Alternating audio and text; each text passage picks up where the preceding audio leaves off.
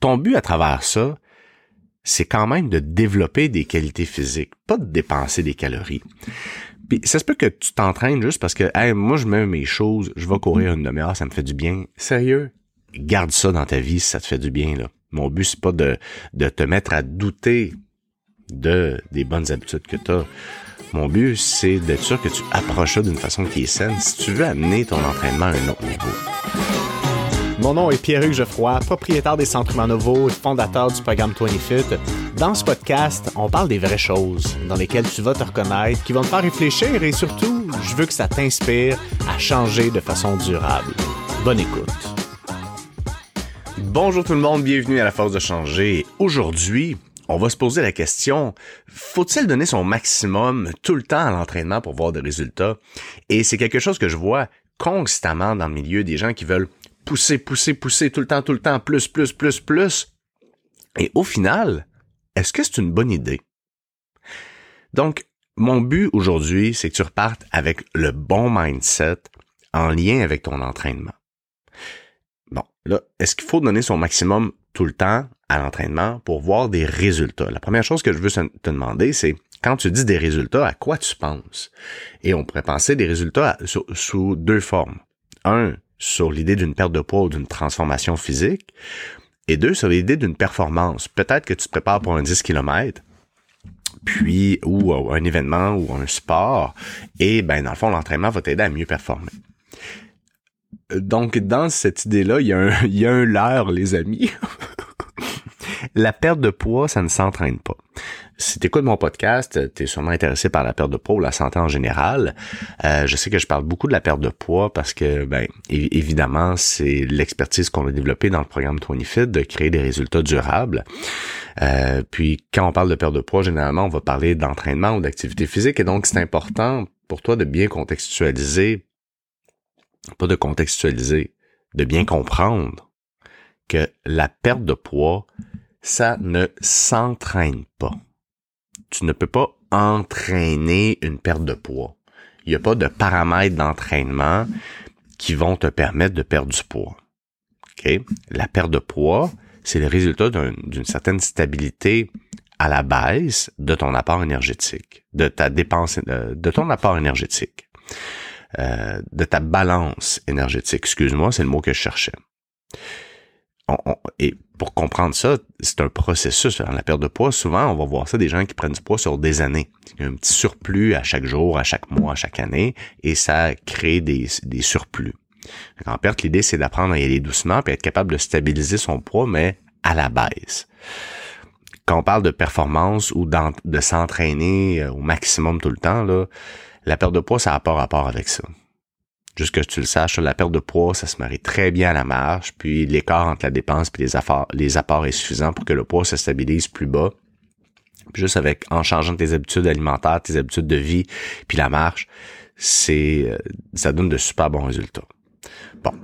Là, évidemment, je parle d'entraînement ici. Fait que je parle pas de la marche. La marche, c'est une habitude de vie, c'est une excellente activité, mais c'est pas de l'entraînement. Tu développes pas une qualité physique avec l'entraînement. Euh, avec la marche, excuse-moi. Donc, et, là, quand on parle d'entraînement, quand on parle de, s'entraîner au maximum tout le temps, on va parler évidemment de l'entraînement euh, musculaire principalement dans, dans ce cas-ci, même même chose là. Euh, on va parler de musculaire et cardio. L'entraînement musculaire va avoir cet avantage-là, c'est pour ça qu'on va en parler un peu plus, de, de, de vraiment modifier ta silhouette. Donc, c'est-à-dire que tu vas transformer ton corps, tu vas transformer ce qu'on appelle ta composition corporelle, la composition de ton corps, le rapport entre le gras et les muscles, et c'est ça qui va faire une différence quand on parle de transformation physique.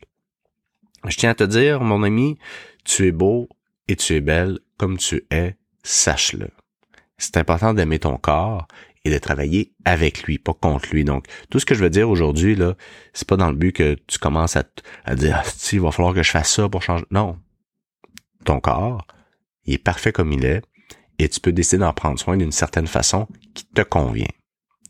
Je dis ça, l'entraînement musculaire, c'est une phrase qu'on entend.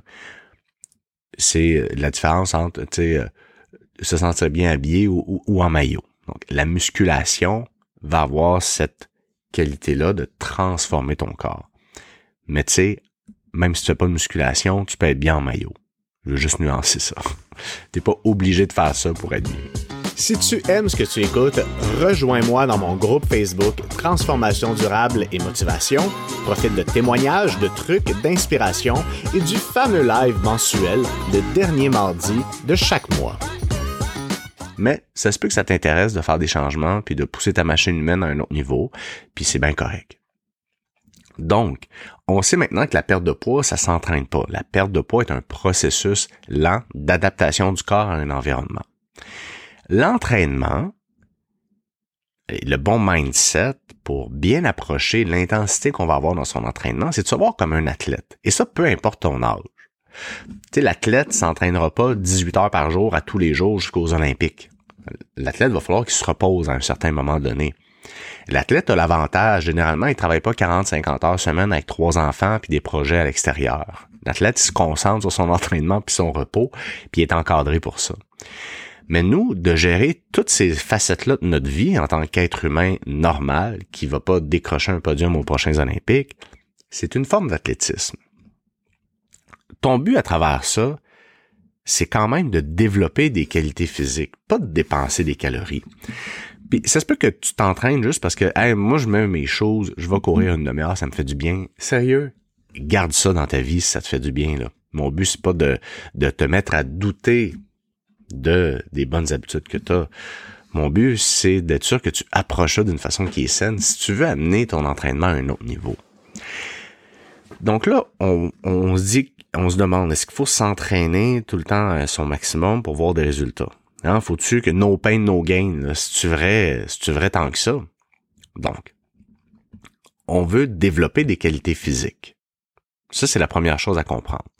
Là, ça pourrait être l'endurance cardio, la puissance aérobie, ça pourrait être l'endurance musculaire, l'hypertrophie, la force. Il y a plein de sous-catégories de qualité physique. Je veux pas qu'on rentre dans le détail. Je vais parler de force aujourd'hui, là, juste parce que je prends une qualité physique, puis ça va être ça qui va être notre notre mais le principe fonctionne de la même façon que ce soit ton cardio, ta force, ton endurance, c'est le même principe physiologique. C'est pas les mêmes méthodes d'entraînement, mais c'est le même principe. Donc, pour développer, par exemple, ta force, ça prend un stress physique. Il faut que tu stresses ton corps, pas trop, pas trop peu, mais que tu crées un certain stress physique pour qu'il crée de l'adaptation. Donc, exemple, j'arrive pour faire du bench, on va dire l'exercice le plus euh, conventionnel du gym. Je m'assois, je me couche sur le dos, puis je pousse une barre avec mes bras vers le plafond. Donc là, la première fois, je vais mettre, là, je dis des chiffres qui ont pas rapport, c'est pour que tu comprennes le principe audience. Je pousse 100 livres 8 fois. Je fais trois séries comme ça. Pour, pour, pour mon corps, là, ça, c'est un stress physique. J'y vais trois jours après. Je serais sûrement capable de mettre 110 livres, de faire 8 répétitions trois fois. J'y vais encore trois jours après. Je serais sûrement capable de faire 110 livres. Donc, le corps, ce qu'il va se dire, c'est Hey guys, là, là, notre body, il a décidé de se mettre dans un environnement où on pousse, puis c'est lourd, puis on souffre. Fait que là, on va se faire plus fort, parce que si on est pour faire ça souvent, on est mieux d'être plus fort, on va on va augmenter nos chances de survie si on est mieux adapté à cet environnement-là. C'est comme ça qu'il pense le corps. Et donc, je fais mes trois séries de huit répétitions avec 100 livres au jour 1. Au jour 3, je recommence, puis là, je vais être un peu plus fort. C'est ça qu'on appelle la surcompensation. C'est que par rapport, entre ces deux ou trois jours-là, le corps, le corps là, après ton entraînement, c'est là qu'il était le plus fatigué. Et là, dans les heures et les jours à suivre, il va tranquillement récupérer puis se faire plus fort. Ça, là, c'est ce qu'on appelle la surcompensation. Donc, c'est le repos qui te permet de développer des qualités physiques. Donc, le repos entre tes séances va te permettre d'être plus fort à l'autre séance. Je vais te donner un exemple. On va prendre 10 séances d'entraînement où tu fais 3 séries de 8 au bench. Tu prends 3 jours entre tes chaque entraînement, donc sur 30 jours, tu vas t'entraîner 10 fois et tu vas toujours faire 3 fois 8. Possiblement qu'à ton dixième entraînement, tu serais capable de lever genre 3, fois 8 sur 100, avec 130 livres, mettons. Si tu prends ces mêmes 10 journées-là et que tu les fais coller, parce que tu n'auras pas eu assez de repos entre tes journées, c'est sûr qu'à ta dixième journée, tu ne lèveras pas 130 livres. Tu vas lever seulement 115 parce que ton corps aura pas le temps de se faire plus fort. Nous, notre but, c'est de développer des qualités physiques. Là, c'est pour une période de 30 jours, mais prends ça sur une période d'un an. Si tu as bien modulé le genre de stress que tu imposes à ton corps, le temps de repos entre chaque, la modulation entre les, euh, qualités physiques entraînées, entre euh, les différentes intensités de cycle d'entraînement, ta fréquence d'entraînement et les habitudes autour de tes entraînements. C'est-à-dire que si tu es dans un gros projet au travail, que tu dors pas puis que tu manges moins bien parce que tu es surmené, ben là, ça va te prendre plus que trois jours récupérer. Puis tu pourras pas avoir la même quantité de fatigue dans ton training. Parce que si tu es dans un gros rush, que tu dors moins bien, puis que tu euh, puis que tu manges moins bien, là, que tu te reposes moins bien, excuse-moi, puis que tu manges moins bien, quand tu arrives le lundi soir pour faire ton workout, c'est sûr que tu peux pas te donner autant que si tu étais super reposé. Normal, le corps a moins de capacité, par le fait même, va avoir moins de capacité de repos. Donc là, tout est dans l'adaptation des stimuli que tu donnes à ton corps en fonction de tes habitudes de vie pour qu'il puisse récupérer. Parce que c'est la récupération qui va faire en sorte que tu vas développer ta force. On s'appelle que c'est juste la qualité physique d'exemple aujourd'hui. Donc, est-ce qu'il faut s'entraîner fort tout le temps? faut s'entraîner fort parfois. Il faut que certains entraînements, certaines séances, tu te pousses. Parce que le fait de se pousser va générer de l'adaptation. Tu sais, si je fais 3 fois 8 avec 100 livres, on reprend l'exemple de tantôt, puis sur mon mois, je fais toujours ça, la seule chose que ça va faire, c'est que ça va devenir plus facile. Mais si je fais ça pendant 20 ans, j'exagère, ben ça donne absolument rien. Quelqu'un qui sort, euh, je sais pas moi, d'une, opération au genou puis qui commence à monter un palier de marche, il va trouver ça dur. Mais là, si vous avez pas mal au genou, monter un palier de marche, ça donne rien. Là. Donc, c'est pour ça que il faut être capable de se challenger par moment. Et il y a une différence entre s'entraîner d'une intensité juste et s'entraîner de façon excessive, avec toujours une insatisfaction que ce n'est pas suffisant. Ce que je veux dire à travers ça, c'est que par moment, quand tes habitudes de vie sont peut-être moins bonnes ou tu es plus surchargé, ton entraînement, là, il faut que tu le vois juste comme un quelque chose de plat. Quelque chose qui va te permettre de te maintenir en attendant que tu puisses commencer à te stimuler davantage. Donc, exemple, je sais que pendant deux semaines ou un mois, je vais en arracher au travail. Puis que je vais moins dormir, je vais être stressé, je vais bien avoir le temps de manger, je vais être sur la route, name là. Mais pendant cette période de temps-là, mon but, c'est pas de m'entraîner à plein. C'est juste de maintenir un certain effort pour que quand je reprenne l'entraînement, je sois capable de me stimuler d'une façon où je vais pas arrêter complètement parce que là, si j'arrête pendant un mois, la reprise va être plus difficile, ça va être plus long, c'est plus démotivant. Hey, ça a sa place dans sa vie, puis c'est sûr que ça risque d'arriver. Mais à ce moment-là, ce que je veux faire, c'est plutôt maintenir mes qualités physiques pour me préparer à quand je vais avoir plus de temps et d'énergie pour bien récupérer. Donc ça, c'est une chose que je voulais te partager. L'autre chose aussi, c'est que on veut avoir une certaine progression. On veut avoir des adaptations périodiques. Je donne un exemple pour quelqu'un qui va au gym. Là, tu te fais donner un cycle pour 4 à 6 semaines, exemple. Ben là, ce qui est important, là, c'est que tes dernières semaines de ton cycle, tu puisses vraiment pousser.